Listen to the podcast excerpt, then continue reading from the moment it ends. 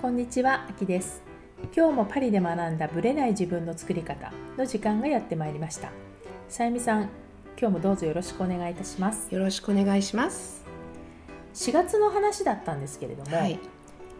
ここのインタビューとか、まあ、本もね前回ご紹介した岩本真奈さんはい。が、まあ、今34ヶ月にいっぺんパリに戻ってくるみたいなタイミングで、まあ、ある発起人みたいな方がいらっしゃって、うんうんうんその方が声かけて、まあ、会う会っていうのを定期的にやっていて、はい。まあ、前回は実はね私もさゆみさんも参加して、体調悪かったんですよね。そうお互いね二人ともね。うん。で席も全然反対方向で、まあ、さゆみさんは逆にねいつも喋れるからっていうことで、うんまあ、他の方と交流したんですけど、はい。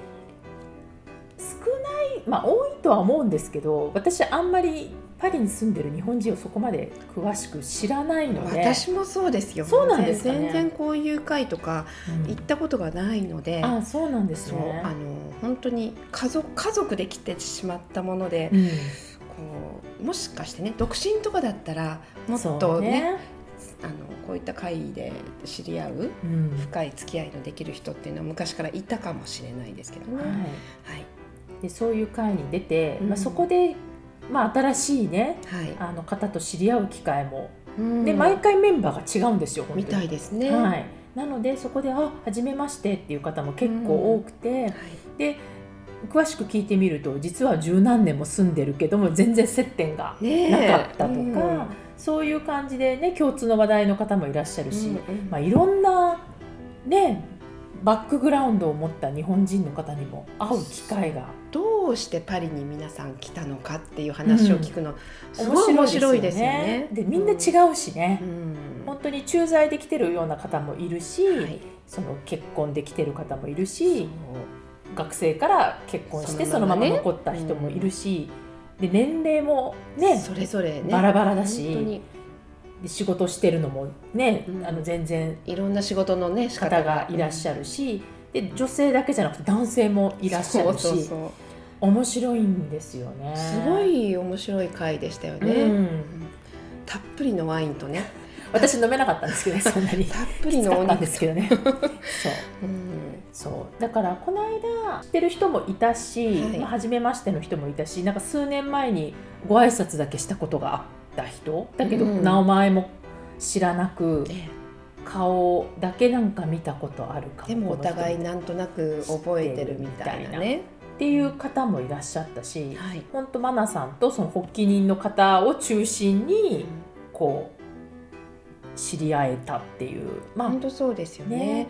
でもここの会場だったところも日本人の経営するそうですね。ね、マレのあたりで。うん、あのお客さんも結構日本人いらっしゃいましたよねワインバーで、ね。すごくいい雰囲気でですよね。で。ご飯も美味しかった。とても美味しかったですよね、うんしで結構こうだからネタもなんかこうすごいかしこまった感じじゃなくって、うん。こう本当に昔の話をしたりとか。もうみんな本当にざっくばらんに、うん。いやいつからパリにいらっしゃるんですか、うん。みたいな感じで本当にかなり楽しい時間でした、私最後にお話しした方が、はい。ちょっとやっぱ人事系の人でおまけに、うんうんで話をしていて、まあ、どこ出身なのって言って、まあ、うん杉並の方ですって言って、ええ。まあ、杉並といえば私高校が杉並でなんて話をしてたら、彼の妹さんが私と同じ高校だったということが分かり、はい。でその時に彼が「いや僕の妹は7つ下なんですよね。何年生まれ?」って言ったら「えもしかしてあなた私と同級生?」みたいな、うん。同級生に久しぶりに会った。すごい、今まであのパリで同じ同い年って案外いなかったんですよね、だから、そうですね、うん。でだから久しぶりにちょっとこう地元の話をしそれも楽しいですよね、うん、あんまりしないんですけど、うん。でもたまにすると結構面白いかなみたいな。ですようね、ん。私もね偶然にも私の前に座った方が、うん。我が家の10年来のベビーシッターさんのはい、幼なじみつながってますね。ですごいのはそのベビーシッターさんが私の友達でねあのあのなんて言うんでしょうこう義理の弟さんがうん。オペラ、パリオペラ座のエトワールなんですなんていう話を前々から聞いてたんですよ。ええでその方と話してたらなんとそれがその方。でそうあのその方の旦那様の弟さんがパリオペラ座のエトワールなんですよ、うん、で今年引退。あそうなんですね。でロミオとジュリエットを踊るはずだったんだけれども、あのどうしても腰はもう悪くてもう引退なんです、うん、そうなんですよなんていう話をねバレエの話をしたわけですね。伺ってすごい、うん、あのなんていう、ね、偶然というかやっぱりパリの街っていうのは狭い。狭い。けどまさかこんなところでっていう。うれ、ね、嬉しいね偶然。そうですよね、うん、だからこう私、まあ、あんまりこう日本人社会にべったりっていう感じではないので、うん、そのでそれがこう居心地悪い人も結構いらっしゃるって話も聞いてたし、こう日本人のなんていうのかな日本がそのままパリにこう持ち込まれたような感じで日本人的な人間関係を求められてる人もいるみたいなんだけど、でもこうやっぱり。まあ、マナさんとかその発起人の方の人柄だと思うんですけど、うん、その方と接する方たちっていうのは基本すごいいいバランスの方ばかりでしたよね。うん、だからそういう意味ではなんていうのかなこうそういう機会もあってこそのこうなんていうのかな、うん、人間関係が築けるというか、はい、なんとなく発起人の方もそのあたり選んで呼んでるかもしれないですね。かなっていうのもちょっとします。うん、まあだから彼女マナさんに会いたいだろうとか、うん、マナさんと、はい、まあこう話したいだろうっていう人に声をかけてるとか、うんうん、まあ、その辺は意識されてるかもしれないですよね。うんうん、そう。だからそういう意味では、まあ、たまに私あんまりこう大勢の会とかね、あんまり行くことがないんです私もないです。そう。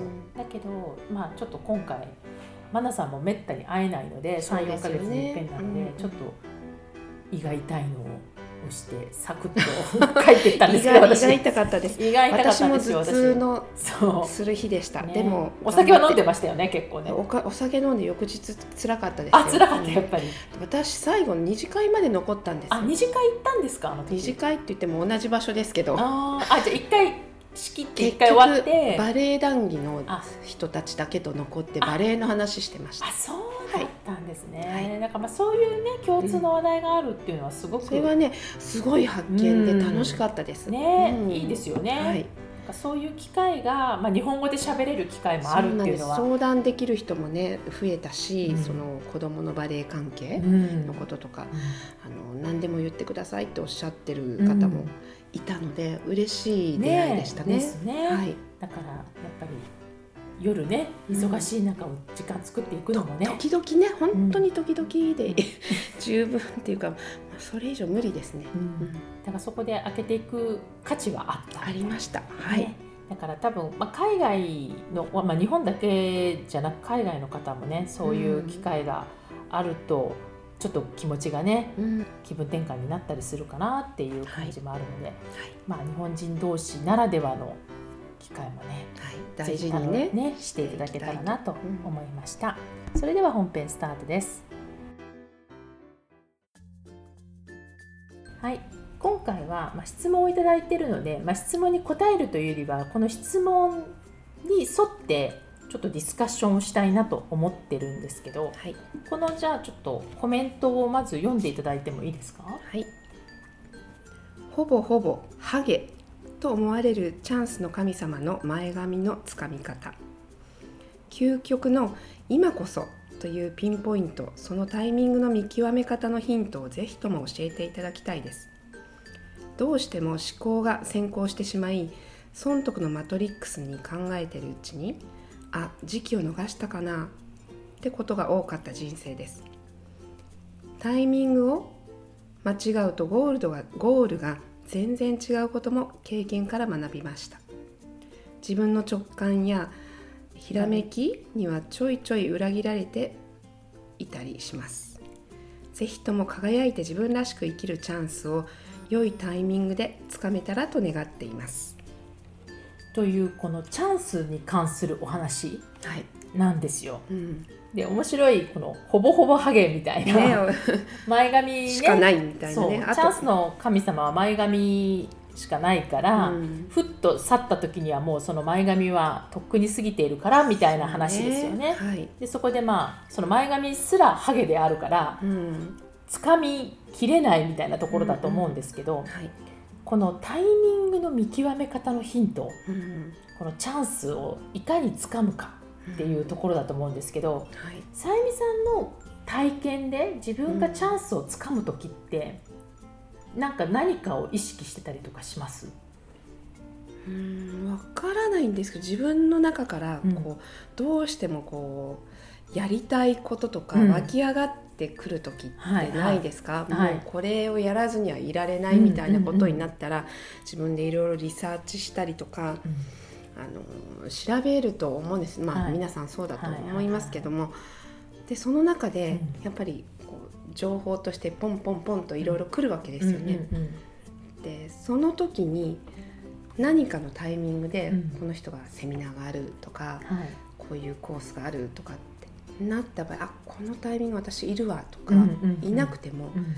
いけるとかそういうのは私は結構、うん、乗っちゃうんだそのタイミングに。そうですね。もうここれは絶対に、うもう自分のひらめきというか、うんうん。第六感みたいなもので、ですけど、これを逃したらダメっていうのはやっぱ時々うん。感じますよ。うん。でで基本的には従うように、して、うんしてます。うまくいくパターンとうまくいかなかったパターンあります？それで。えっとうまくいく時の方が多いだけどうまうまくいかないというか思ったより意味がなかったっていうのもまあありますよやっぱり。だけど来ないよりはずっといい。うんうんある程度の学びもあったし、うんうんみたいなのもありますけれども、でも、まあ、自分の直感にうん。従ってよかったっていうう、ん。うん感情の方が強いですよ。ね。失敗とかそういうふうには感じませんね。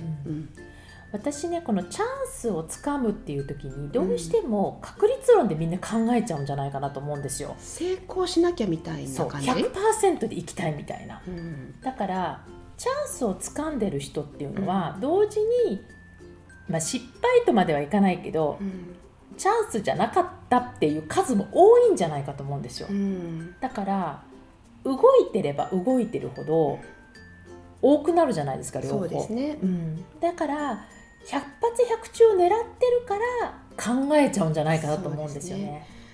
確かにあの成功しなきゃみたいに思ってると、うん。もう、うん、それは一旦やっぱ何かにこう行ってみないとわからうない、うやってみないとわからないところもあるから、うん。うんそれを100%の成功を願ってっていうのを考えてるともう何も動けない、そうなんですよね。だから私がその前髪のつかみ方っていうのをもしうん。私なりに考えるとしたら、うん。まず基本動かないと意味がない。そう、だから動かない人のところには目の前にうん。前髪がふっと湧いて、うん。長く滞在してくれるわけないんだから、うん。自分からいつでも掴み取れるような準備をしておくためには常にねそう、うん動いてないと、うんまずこう見極めきれないんじゃないかなっていうのがあるのと、はい。あとここに書いてある通りに、うん。損得感じてるとチャンスを私逃すんですよ自分に関しては。うんうん。だからいいって思った時にそのいいがもちろん失敗する場合もあるんだけどそこのいいっていうのがこれをやると得をするかもとかうん。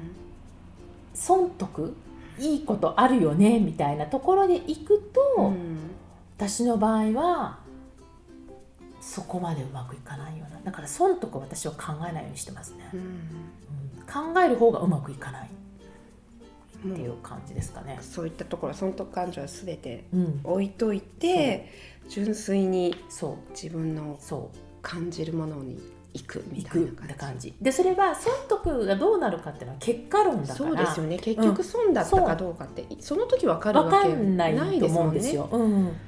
だから、うん。基本損得をやら考えずにどこまで行動できるかっていうことかなっていう気がするんですよね。だからまあ本当に彼女もそのほぼハゲと言ってるかのように前髪をつかむためには、まず行動しない人には前髪は来ないと思うし、うん、そう思います、うん。うん。でもね時々こうずっと待ってるばっかりの人もいるじゃないですか。こう降りてくるみたいな感じなのかしら、私の知り合いの方とかでもいますよ、うん。で私は結構これと思ったらうん。行っちゃう、はいはいはい。どんなに忙しくても、うん。絶対これって言ったら行く、うん。うんそのためには何としてもこうう周りを整えて、うん、巻き込んでね、行くようにはしてますけど、自分がそう感じたら、だうん。けどそれを、まあ、最近ある方に、うん。なんて言うんだろう熱くなりすぎるとか、うん。言われてかなりショックだったことがありますね、ええだからあなたは失敗が多いのよ、うん。でも失敗なんて誰が決めるのって私が決めることでもないし、結果的にもしかしてそれが失敗だったかもしれなくても、次につなげることもできるし、うんうん。人にそんなことを言われうんる筋合いはないと思って、うんちょっとカチンときたこともね、うん。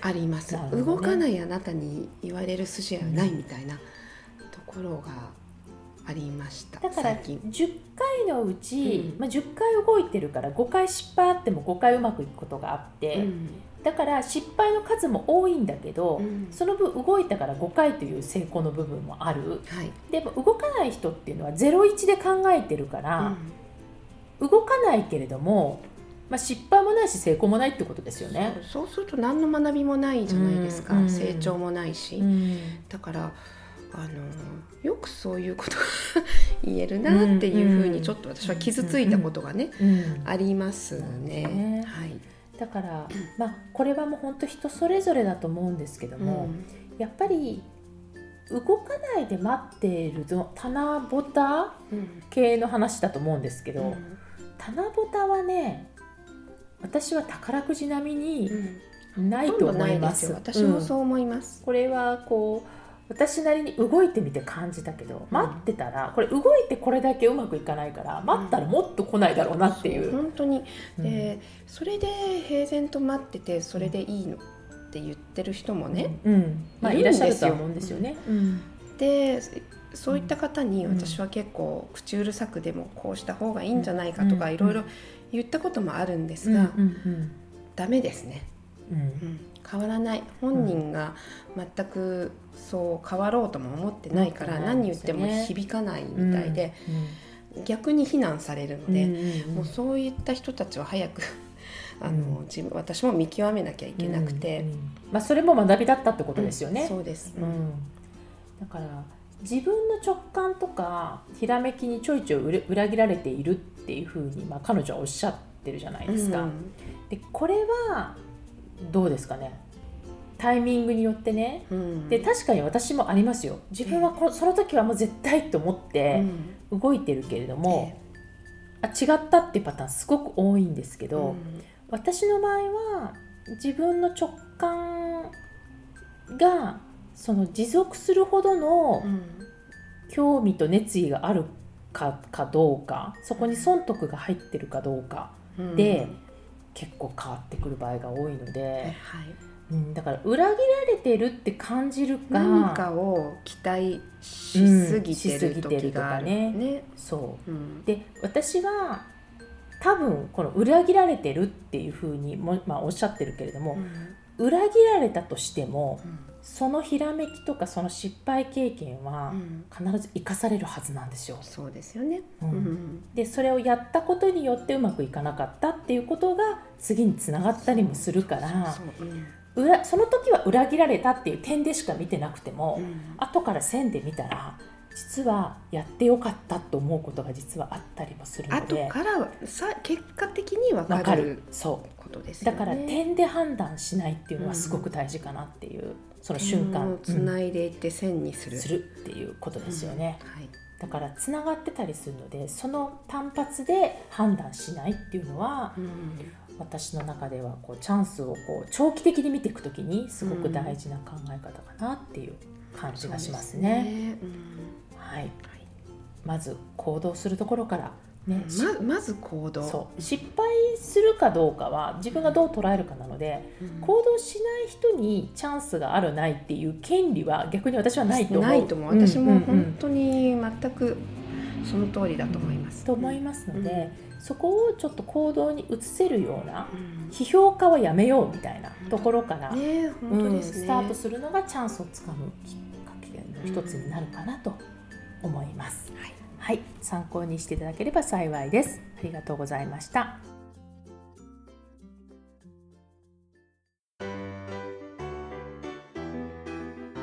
この番組は毎週金曜日をめどにお届けしています。